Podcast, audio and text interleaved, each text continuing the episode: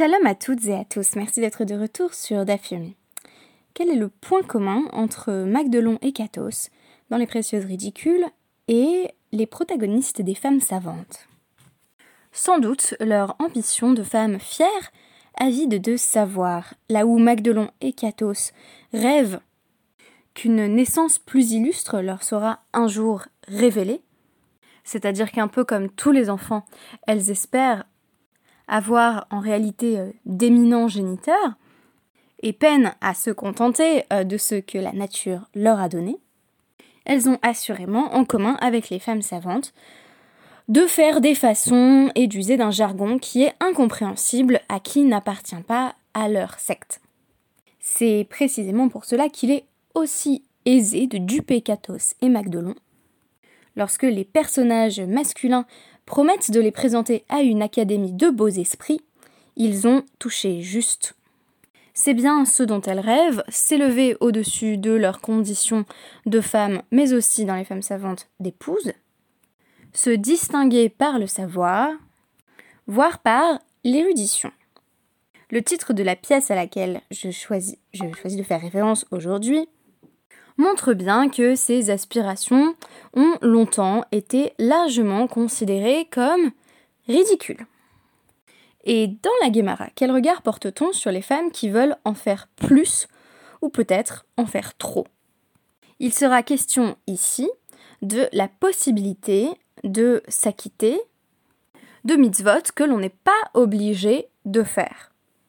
En somme, les femmes peuvent-elles, devraient-elles, prendre sur elles des commandements dont la tradition les a a priori dispensés. Vous vous doutez que comme nous sommes encore dans la Masechet Rosh Hashanah pour euh, bah, deux jours, dans le DAF 33, il va particulièrement être question ici du chauffard, mais on pourrait montrer que c'est une question qui s'applique euh, à toutes les autres mitzvot dont les femmes sont traditionnellement considérées comme exemptées. Bien entendu, on va faire revenir ici la catégorie de euh, mitzvot liées au temps, mitzvot assez chez Grama, les mitzvot positives liées au temps pour être plus précise.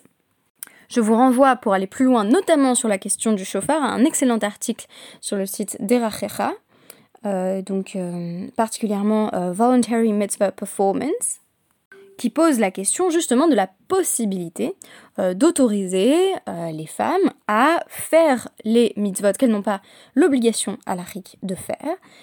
Euh, il y a un post qui a été publié, un post Instagram, qui a été publié par Derachera aujourd'hui, qui pose la question Do you think mitzvah performance is only meaningful when done by someone specifically commanded in that mitzvah? En d'autres termes, si les femmes prennent sur elles une mitzvah qu'elles n'ont pas l'obligation de faire, est-ce que cela a un sens et qu'est-ce qu'on entendrait euh, par là? On peut faire intervenir des notions ici comme euh, Gadol VOC, c'est-à-dire qu'il euh, y aurait un mérite plus grand dans le fait d'accomplir ce que l'on est obligé de faire à l'arriquement, donc cette catégorie de Metsuve, avoir l'obligation à mais cela ne signifie pas qu'il n'y ait pas de salaire, de mérite ni de valeur à l'accomplissement de mitzvot, euh, que l'on n'a pas reçu l'obligation d'effectuer. Alors, tout commence par un débat dans notre DAF 33 euh, sur euh, la différence apparemment entre enfants et femmes en matière de mitzvah du chauffard. Femmes et enfants, pourquoi est-ce que ça nous met la puce à l'oreille? Parce que bien souvent, euh, femmes et enfants vont se retrouver dans la même catégorie, euh, la même catégorie sociale et la même catégorie d'exclusion de euh, certaines mitzvot ou en tout cas de non-obligation, puisque vous allez voir que le fait de ne pas affirmer une obligation à la RIC n'est pas forcément synonyme d'exclusion. On nous dit donc dans notre DAF, en me akvin et atinokot mi litkoa. Alors la forme féminine de Tinokot ne doit pas euh, nous induire en erreur. En réalité, euh, ce qu'on dit ici, c'est on n'empêche pas les enfants de sonner euh, le chauffeur à Rosh Hashanah, mais ici il s'agit des petits garçons. sinon, la suite est à peu près incompréhensible. Donc, dans une logique de Chinour, dans une logique éducative, bien que les enfants n'aient évidemment pas l'obligation de sonner le chauffard à Rosh on ne les empêche pas s'ils souhaitent euh, apprendre à sonner le chauffard. Hanashim, mais Agvin, mais les femmes, on les empêche. Ça vous fera peut-être penser à d'autres pans de la littérature alarique, par exemple le euh, célèbre euh, Réma, donc le commentaire de Moshe Isserles sur le Shulchan Arour, lorsque le Shulchan Arour dit simplement les femmes ne portent pas les tefilines, le Réma va préciser et on les empêche de le faire si elles le souhaitent. Ici, on nous dit mais Agvin, apparemment il faudrait les empêcher. Vehatania, ne sais pas pourtant une braïta qui dit En me Agvin lo et anashim velo et. A priori, on doit empêcher ni les femmes ni les enfants. Amar lo kashia, ha. C'est pas difficile à comprendre. Euh, ce que on nous affirme dans notre Mishnah, à savoir que les femmes, euh, ce qu'on suggère dans notre Mishnah, à savoir que on n'empêche pas les enfants de sonner le chauffard, mais on empêche les femmes de sonner le chauffard, reflète la vie de Rabbi Yehuda, donc euh, qui est le compilateur de la Mishnah, donc a ici mis en relief sa propre opinion, tandis que la Braïta va refléter un autre avis halachique, qui est l'avis de Rabbi Yossé et Rabbi Shimon. Alors on va un peu expliciter ces deux avis de Tania. Il y a en effet une autre braïta qui euh, met en lumière cette parloquette en disant Daber el Bene Israël euh, au sujet, euh, du sacrifice de la Ola. Donc ça c'est le tout début du Sefer Vayikra.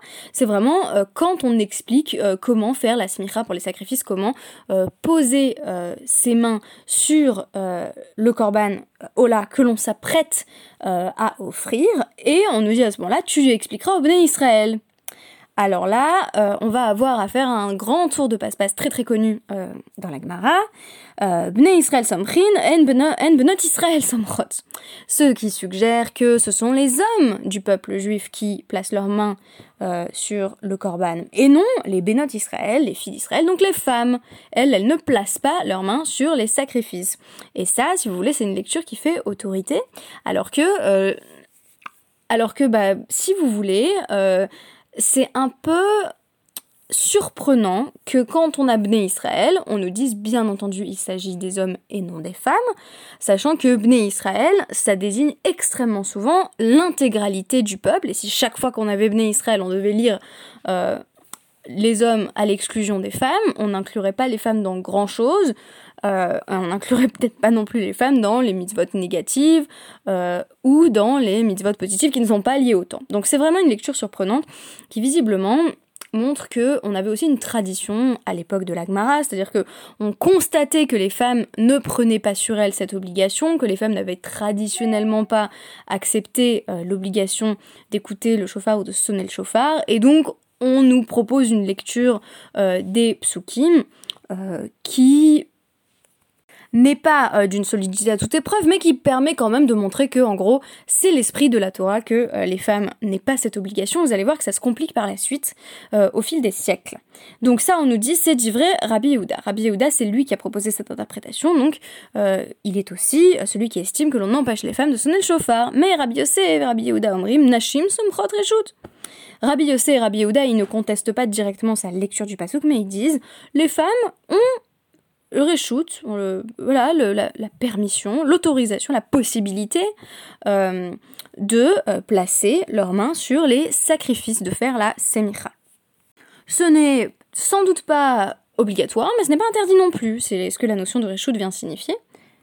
Alors pour dire un dernier mot de euh, cette surprenante exégèse sur Bné Israël, euh, sachez que euh, ce n'est pas un apax, c'est pas quelque chose qui se produit une seule fois dans l'analyse de l'Agmara et dans la manière dont l'Agmara va se référer à des psukim.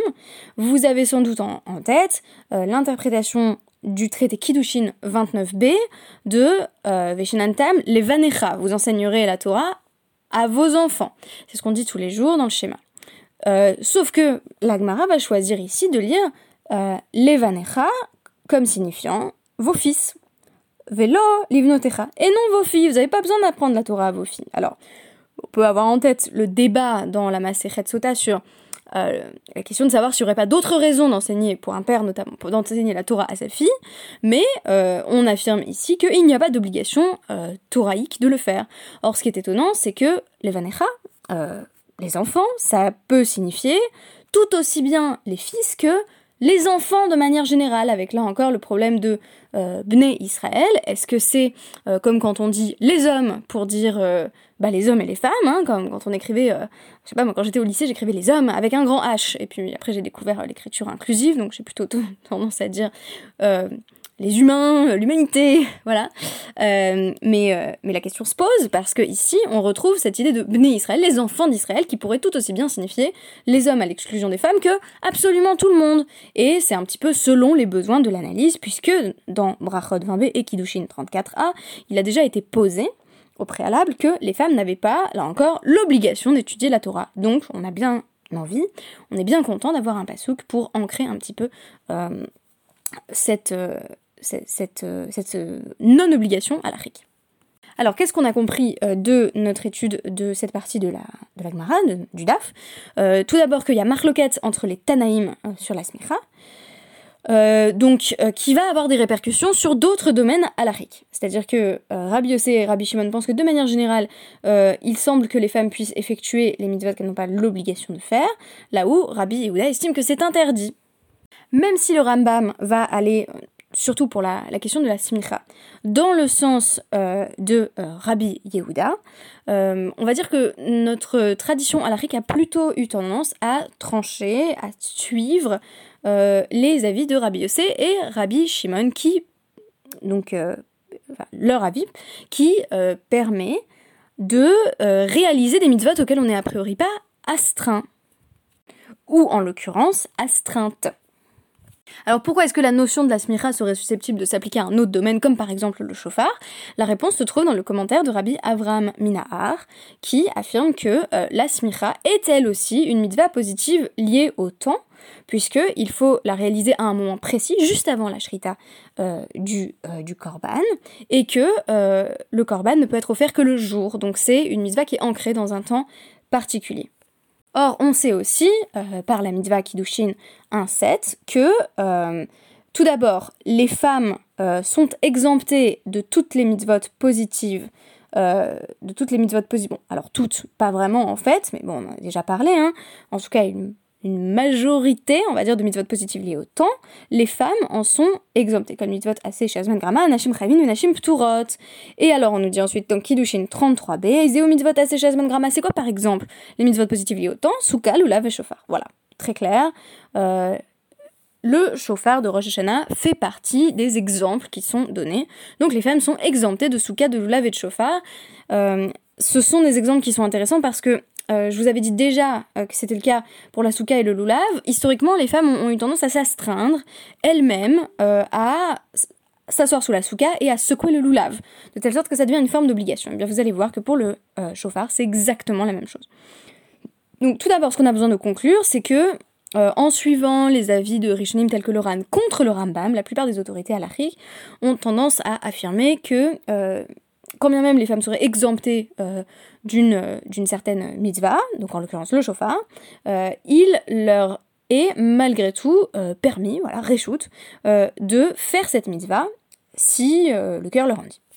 Tosfot, par exemple, va nous dire que on suit les avis de Rabbi Yossé et Rabbi Shimon contre Rabbi Yehuda. Mais pour aller plus loin, je voudrais citer deux textes qui montrent que les femmes ont eu tendance à vraiment prendre sur elles la mitzvah de chauffard euh, comme une sorte d'obligation. Donc on commence avec le Maharil en Allemagne du 14e 14e, 15e siècle, donc euh, Maharil Yaakov Ben Moshe Levi Moelin, euh, qui, dans ses euh, Ilchot Shofar, fait remarquer que tout d'abord, mon Hachem Pturot, voilà, a priori, le chauffard, elles sont pas obligées de le faire.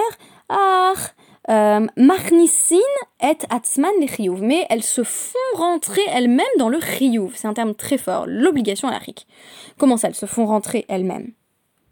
Ve ho'il shemechayevot et Atzman tsrichin les isdarez euh, les taken Hen betarchitin, hen betafshilin, liot pnuyot lavo betakneset, veliot sham lishmoa kol shofar. Donc, comme elles se sont obligées elles-mêmes, alors visiblement, euh, voilà, Deoraita, il n'y a pas d'obligation, mais elles ont créé cette obligation.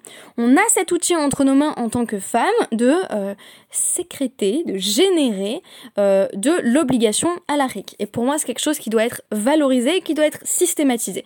Alors c'est extrêmement contraignant, euh, je pourrais passer des heures entières à parler de ce sujet, de qu'est-ce que ça veut dire être... Mechayev, Mechayevot et Atzman en tant que femme, au pluriel. mais ici, c'est visiblement ce que les femmes ont fait pour le chauffard. Donc de même que mon hypothèse, c'était qu'à l'époque de l'Agmara, on constate que les femmes n'ont pas cette obligation, ne prennent pas sur elles cette obligation, on arrive en Allemagne au XIVe et au XVe siècle, et on constate que les femmes le font. Et donc, euh, le mari nous dit, comme elles se sont obligées elles-mêmes alors qu'au départ elles n'avaient pas cette obligation, euh, eh bien elles doivent euh, se dépêcher de, euh, voilà, de, de, de, réaliser tout ce qu'elles doivent, tout, ce qu'elles ont à faire, voilà leurs besoins. De, de, répondre à leurs propres besoins, que ce soit voilà de, de, de bien s'habiller ou que ce soit de préparer le repas, et elles doivent se rendre disponibles pour aller à la synagogue où elles vont pouvoir entendre le chauffard et elles doivent euh, faire de leur mieux pour ne pas faire attendre la communauté, ce qui pourrait sous-entendre que, euh, euh, le Tzibour serait susceptible de les attendre pour sonner le chauffard, alors qu'il n'y a pas d'obligation à la RIC dans les textes qu'on a aperçus dans la Gemara, ce qui suppose que l'évolution historique a fait que les femmes se sont astreintes elles-mêmes à l'écoute du chauffard. Est-ce que c'est seulement dans le monde ashkénaze? Non, le Ben Ishraï, donc des dans, dans l'Irak du 19e siècle, euh, va jusqu'à dire qu'une femme qui ne peut pas, euh, qui ne va pas pouvoir écouter le chauffard euh, pendant une année, pour une raison X ou Y, va devoir aller jusqu'à faire Atarat Nedarim. Donc il va falloir annuler le vœu que les femmes ont fait collectivement, en fait, en quelque sorte, de d'écouter le chauffard. Donc il commence par dire Anashim Futurot Minadin. A priori, euh, les femmes, elles n'ont pas cette obligation qui Zo mitzvah shazman grama. A priori, c'est une mitzvah positive liée au temps. Ah, Rov Anashim, euh, euh, ou mitzvah zo alehen Torah Mais la majorité des femmes se sont imposées, ont institué, ont solidifié, voilà, quelque chose de, stable, ont stabilisé en fait cette mitzvah sur elles-mêmes euh, avec une loi de Chiyuv, Torah Chiyuv, là encore loi d'obligation et elles se rendent à la synagogue pour écouter le chauffard. Donc, si ça fait de nombreuses années qu'une femme s'astreint elle-même à aller à la synagogue pour écouter le chauffard, euh, et donc qu'elle a, euh, a assez à l'air elle a institué cela comme obligation personnelle, pas seulement euh, en tant que la majorité des femmes ont maintenant pris ça sur elle, mais en tant qu'elle individuellement, elle s'y est astreinte en, de façon itérative en fait, juste par le fait qu'elle l'a fait plusieurs fois de suite. On pourrait parler de de Chazaka ici Est-ce que c'est parce que quand on le fait par exemple trois ans de suite, ça devient une sorte de, de implicite, donc c'est comme un vœu qu'on aurait pris sur soi Eh bien, elle doit faire Atarat Nedarim. Elle devrait peut-être annuler euh, le vœu qu'elle a euh, fait implicitement en allant écouter le chauffard. Tout ça pour montrer que la notion d'obligation, elle est plus complexe qu'il n'y paraît. En tant que femme, on a été exempté de plein de choses. Mais ça ne veut pas dire qu'on doit se contenter de ça. Ça ne veut pas dire aussi que euh, un argument que j'entends beaucoup euh, venant de personnes assez essentialistes et qui ont un discours aussi souvent apologétique, c'est ah bah il y a bien une raison euh, pour que la Torah nous ait exemptés. Euh, c'est pas la direction que prennent ni le Ben ni le Maharil. C'est-à-dire qu'au lieu de dire bah on voit que les femmes le font mais elles devraient comprendre qu'elles n'ont pas à le faire, ils vont plutôt parler de création de Riyuv. Euh, parce que le Riyuv est une catégorie qui est éminemment valorisée et valorisable dans notre système. C'est-à-dire le fait de reconnaître quelque chose comme une obligation et pas simplement comme euh, quelque chose qui est spirituellement enrichissant, euh, les petits oiseaux et les bisounours. Ici, il y a un véritable respect du mari et du Benishraï pour la création de Riyuv par les femmes, que ce soit collectivement, individuellement ou les deux.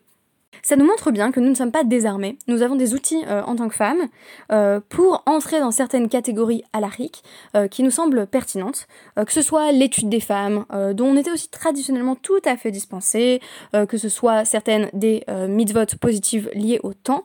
ce qui importe véritablement en réalité, comme, comme on l'a vu à travers, à travers le, commentaire du, du Ben Ishraï, qui parle justement du fait de prendre sur soi une mitzvah liée au temps de façon cohérente. ce qui importe véritablement au fond, c'est la cohérence rapport à notre euh, rapport à ces obligations dont nous avons été traditionnellement dispensés. Donc, euh, a priori, si tu fais le loulav une année, euh, fais-le l'année suivante et l'année d'après, et fais-le toute ta vie. Pour moi, c'est notre manière à nous de créer notre propre Torah Triyuv à partir de catégories qui n'ont pas été directement imprimés euh, dans le langage alarique, mais qui se sont recréés par la suite, ce qui démontre là encore de la flexibilité euh, du système alarique qui va avoir plusieurs niveaux d'obligation, plusieurs strates, euh, qui sont aussi des strates chronologiques. Merci beaucoup et à demain.